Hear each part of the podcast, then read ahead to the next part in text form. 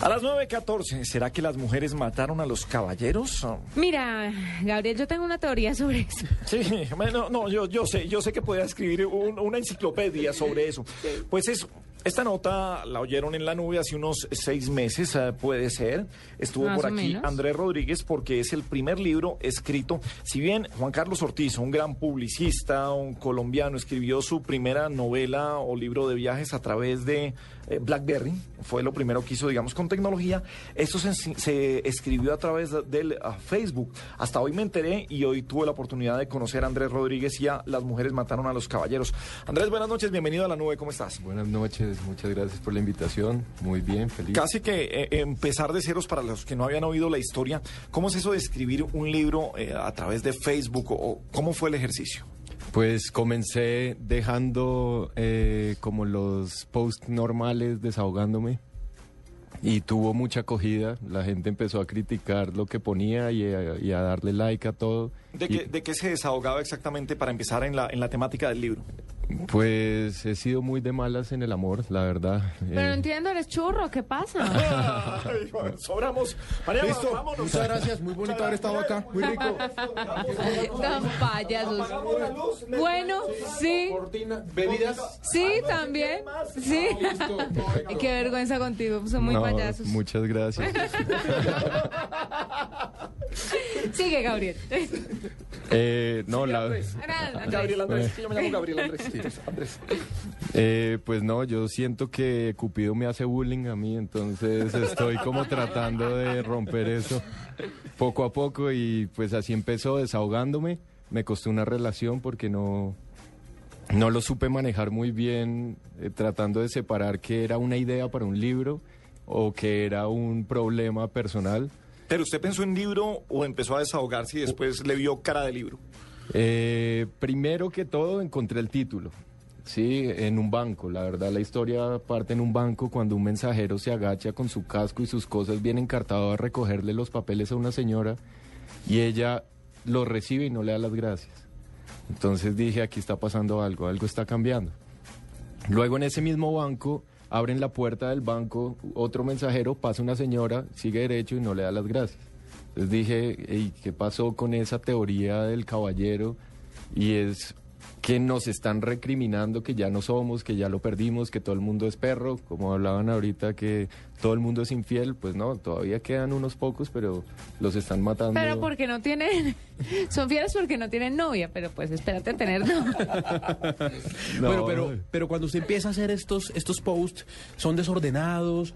O, o de pronto usted va contando una historia post a post con una cronología, eh, con, con una secuencia? Eso fue muy divertido porque gracias a ustedes le encontré la forma al libro, realmente. Me hicieron la misma pregunta la vez pasada y yo les dije que no tenía un hilo conductor. Simplemente me sentaba y escribía en hora y media lo que saliera, con errores, con todo. Y cuando vi que empezó a crecer eso, lo organicé a través de un grupo en Facebook, que se pueden subir archivos, entonces escribía un, un un capítulo mucho más largo. Y la gente se empezó a meter, empezó a entrar, empezó a entrar y de un momento a otro tenía más de 3.000 personas leyendo a diario lo que iba escribiendo, cualquier bobada, pues lo mío es muy cómico, son experiencias y me di cuenta que todo el mundo dice lo mismo.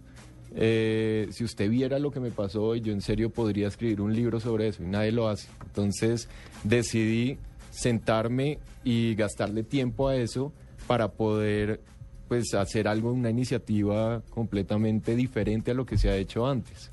Bien, cuando, cuando usted encuentra entonces la idea del libro, ¿qué tantas modificaciones hay que hacerle en lenguaje? Y se lo pregunto porque, claro, este es, es un programa de tecnología y, y lo que nosotros entendemos y lo que sabemos de periodismo es que es difícil, es diferente escribir para Internet que escribir para un medio impreso. ¿Varió mucho ese cambio? Eh, eh, Sí, ¿Fue eh, muy diferente, digamos? Varió mucho, eh, varió mucha plata también, porque obviamente para este trabajo ya puntual me tocó contratar una correctora de estilo, eh, Marta Méndez, espectacular, una señora que le encontró la vuelta, le encontró lo que yo quería expresar y pues lo puso muy clarito y muy pulido. Venga, eh, hay extractos del libro que, que diga uno se puede leer para, para tener ejemplos de lo que de lo que puede pasar, o tiene uno que leer algo muy grande para saber eh, de qué se trata. No, básicamente, como les decía, encontré un ciclo, después de la entrevista acá encontré un ciclo que era lo que no había definido yo anteriormente, que es la soltería, la conquista, el noviazgo y la tusa. Venga, aquí no sé en qué, estoy en página 88. Cuando uno entra al restaurante le corre la silla a la mujer, pero ella siempre se va a sentar en otra. Le puede correr las cuatro sillas y entonces ella se irá para otra mesa. Hoy en día las mujeres que uno invita a salir dicen saber más de vinos que un campesino argentino porque han estado en cuanta cata las han invitado. Si usted no tiene plata y quiere emborrachar de manera fina y gratis a una mujer, consígase dos invitaciones a un evento para catar vinos. ella sale ebria, pelando diente morado y listica para lo que venga. Así usted puede devolverse a su casa en taxi como muy pocas veces ha podido, con plata en el bolsillo. Vea usted. Vea. Qué interesante. Eh, Interesante, una experta en catas. que, Oiga, sí, mire, que- cu- eh, ¿cuál es su opinión desde el punto de vista de experta en catas? yo prefiero obviar el paso. Bueno, muy bien.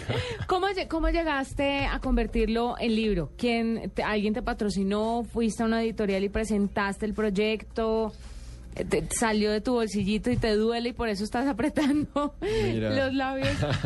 la verdad, la verdad, eh, lo presenté a editoriales, les gustó, pero el negocio es muy fuerte. O sea, para sacarlo con una editorial te pagan a ti el 10%.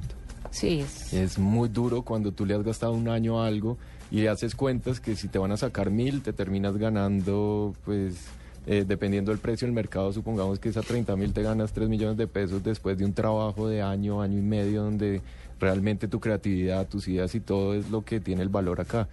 Entonces me senté a, a mirar cuáles eran las otras opciones y siempre está la opción papá, que funciona muy bien. Claro, Sí. esta es una- ¿Patrocinado por papi? Claro. Claro. Claro. Sí. Estará, pues, me imagino, en la dedicatoria, ¿no? ¿En Es serio? la- es la Sí, mía. atrás en los agradecimientos Claro. está. eh, traté de hacer un prólogo y todo el mundo me decía cuando empezó a, a crecer este proyecto, yo le hago el prólogo.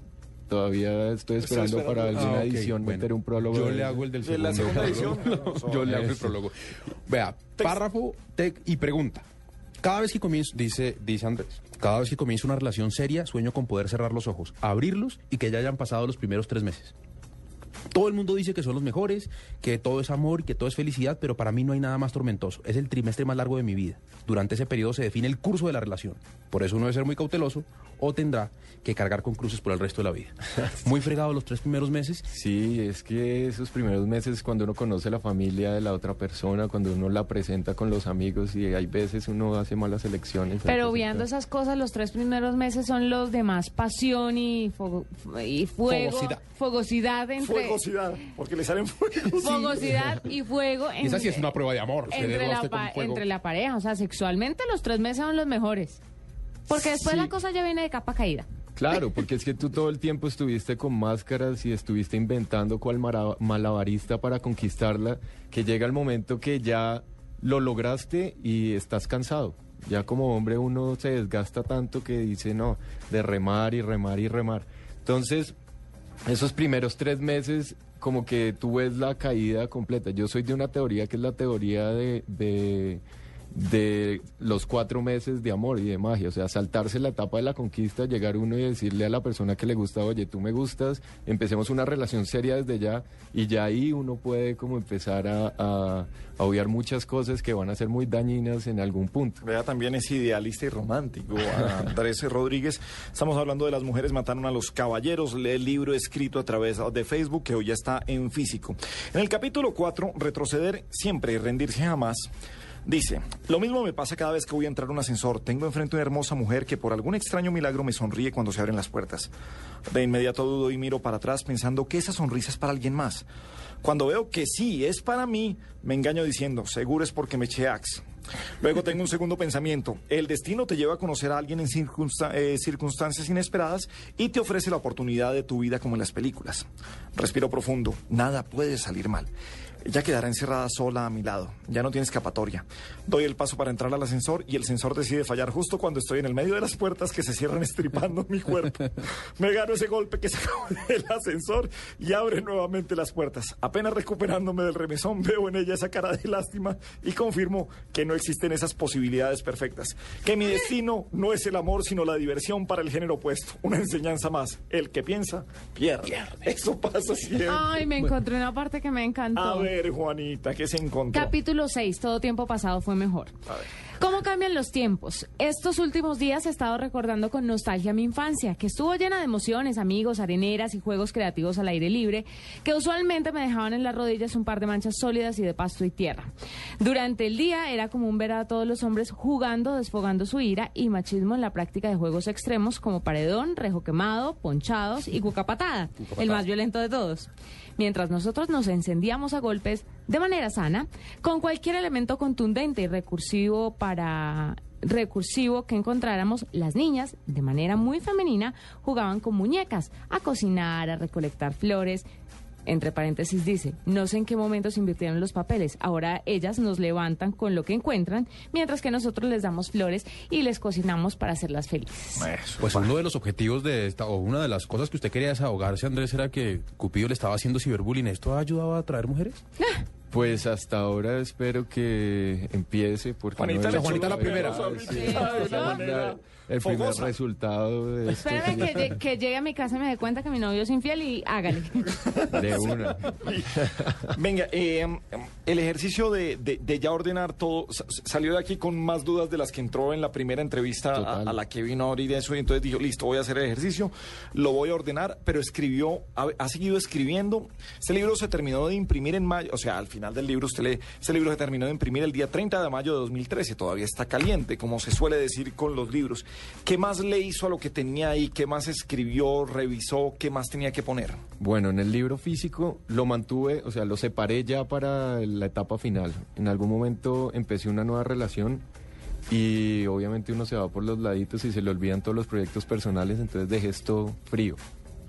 Cuando salió mal, obviamente la relación, Claro, retomé supuesto. todo para meter toda mi, mi concentración y mi creatividad en, en finalizar este proyecto. Entonces, a este, todo lo que está en Facebook, pues mucho de lo que está en Facebook está acá y casi todos en Facebook decía continuará. Entonces, eh, La gente todavía puede entrar al perfil de Facebook y ver cómo se llama. eh, buscan el grupo de las mujeres mataron a los caballeros y ahí lo van a ver. También está la página www.lasmujeresmataronaloscaballeros.com y el Twitter es arroba lasmujeres 2013. ¿En dónde se consigue el libro? El libro en este momento está en Mercado Libre. Eh, lo tenemos ahí mientras encontramos un lugar fijo. Y los domingos en la ciclovía al lado del Virrey. Bien, Ah, bien. no, pero La buenísimo. ciudad de Bogotá, o Por sea, supuesto. Claro, patrocinado por mi papá. Sí, el patrocinio de mi papá. ¿Cómo, Mi papi Producciones. ¿Cómo llama su papá? Hombre, hay que darle el crédito. Hay que dar, sí. El señor Luis Fernando Rodríguez y Por el Marilena patrocinio. Escobar, claro que sí. Don Luis Fernando y doña María Eugenia. Luis Fernando Rodríguez, ¿cuánto va a percibir de las ganancias de este libro? No, fama, espero que con toda la publicidad que están haciendo ellos y vendiéndome como una superestrella, ya... Hombre. Y una oro en el mercado tiene que haber también. Comerá más por fuera, Andrés, sí. Venga. Claro, Andrés, pasar de, de- de- lo digital, de las redes sociales, que digamos que lo encubren a uno, que escribe uno detrás de un computador, a venir a una entrevista en vivo y a, y a contar la vaina, ¿cómo, es eso? ¿Qué, qué le pasa a la gente que está soñando con hacer eso? No, pues ahorita oyéndolos ustedes leer pedazos de algo que escribí y que corrigió otra persona y que ya está acá físico, pues es demasiado emocional. La verdad, son procesos y son pasos que uno no se imagina, es como, como un hijo, la verdad. Eh, es un año aguantándolo, teniéndolo, eh, dándole paso a paso, pues cada una de las letras y cada una de las palabras para que salga y después es un gasto que hay que asumir apenas sale. Y, pero lo vale, lo vale completamente. Cualquier persona real ahora en este momento puede escribir un libro. Eh, Simplemente ¿Qué tan buen idea. escritor es usted? ¿Era, eh, lo ha logrado? ¿Qué tanto se necesita eh, tener un- un- una parte de oficio de escritor, sea en redes sociales o, o donde sea?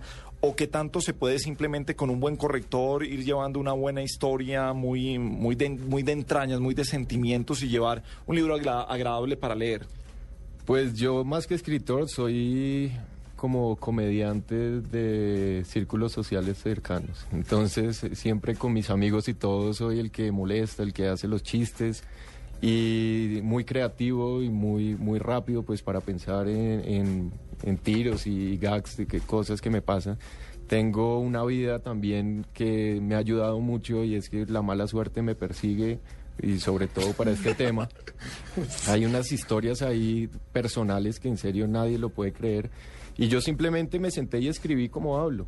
Y cuando me senté a hablar con la correctora de estilo le dije, eh, Marta, yo, yo quiero que esto suene como si estoy, como si estuviera sentado con mis mejores amigos, tomándome una cerveza y desahogándome antes de volver a la casa para, para pensar en, en el amor, para pensar en eso. Y usted quedó contento con lo que ella hizo, pero sí, pero, pero se sintió muy diferente a lo que había escrito originalmente. Pues tiene tildes. Es Sí, sí, importante, ¿Cuántas sí, sí. veces has leído el libro? Nunca. ¿No?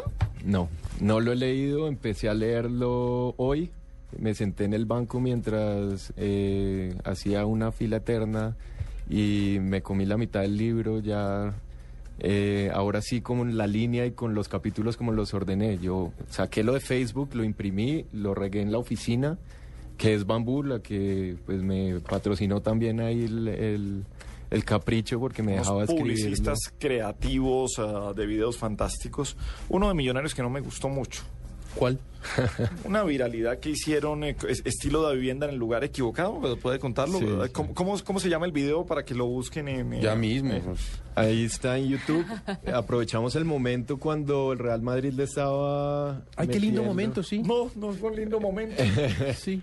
Unos cuantos goles a Millonarios Sí, no. y por no medio de dos pena. imágenes hicimos un pequeño video Fueron un ocho, sí. en comedia de del comercial de la vivienda que logró 700 mil views en menos de. ¿Recuerda cómo horas. se llama el video? Eh, Millos da vivienda. Millos de Vivienda se vaya para redes sociales, queridos amigos. No, Eh, no necesidad, hombre. Estoy reconociendo un logro creativo, no es restregar en la cara absolutamente nada, señor.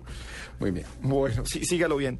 Eh, Andrés es ingeniero de formación publici eh, ingeniero de formación, publicista de profesión, creativo por naturaleza, melómano por frustración, compositor por terapia, deportista condecorado. ¿De qué? Yo soy, hasta el año pasado fui arquero de hockey en la selección Colombia y jugué el mundial en Bucaramanga No friegue. ¿Hubo mundial en Bucaramanga? de hockey en hockey. línea. No Quedamos jodas. octavos en la categoría mayores y los juniors quedaron subcampeones. Bueno, pues está el libro ya a la venta, lo consiguen a través de mercadolibre.com, en la ciclovía los domingos y festivos, en el Parque del Virrey, y, o si no, lo, eh, repetimos los, los Twitter, eh, Facebook y todo para la gente que esté interesada en conocer esta historia de las mujeres mataron a los caballeros, de bambú. Claro que sí, eh, www.lasmujeresmataronaloscaballeros.com. En Facebook pueden buscar el grupo y unirse ahí. Hay mucha gente pues que comenta y hace parte de esto que también tengo que agradecerles porque la gente es la que ha hecho esto realidad y la que va a apoyar el segundo libro. Bueno. Vea, ya de una vez, ya los, ya los embarcó. viene Andrés, bienvenido siempre. Cuando venga un segundo capítulo, entonces aquí estaremos hablando de él y cada vez que tenga intrigas digitales, pues también estaremos dando cuenta de ellos. No siempre con mi hincha de Santa Fe. No, del Medellín. Ah, bueno. Los hinchas de la Santa Fe no sufrimos por amor. Ah, bueno.